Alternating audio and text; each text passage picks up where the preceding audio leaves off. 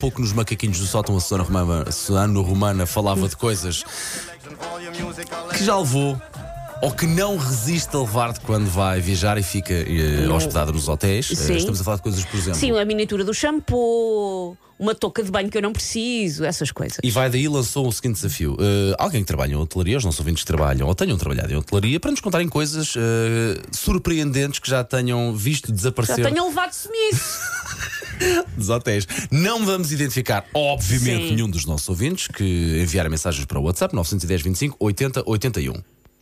Bom dia, malta. Bom dia. Olá. Bem, tenho-vos a dizer que trabalho em hotelaria, em Portimão, mais propriamente. E a coisa mais estranha que foi encontrada na bagageira de um Ai, carro já de um começa a ser bom. cliente Na bagageira. foi copos de PVC das Copos? nossas bebidas dos bares. E eh, estamos a falar de muitos copos, pai, 30 e tal. Mas Muitos copos mesmo. Imagina. Acho que o senhor estava a fazer um enxoval. Ah! Mas gosto da pessoa que pensa, chega ao lar e pensa, eu curtia ter isto em casa, deixa ver.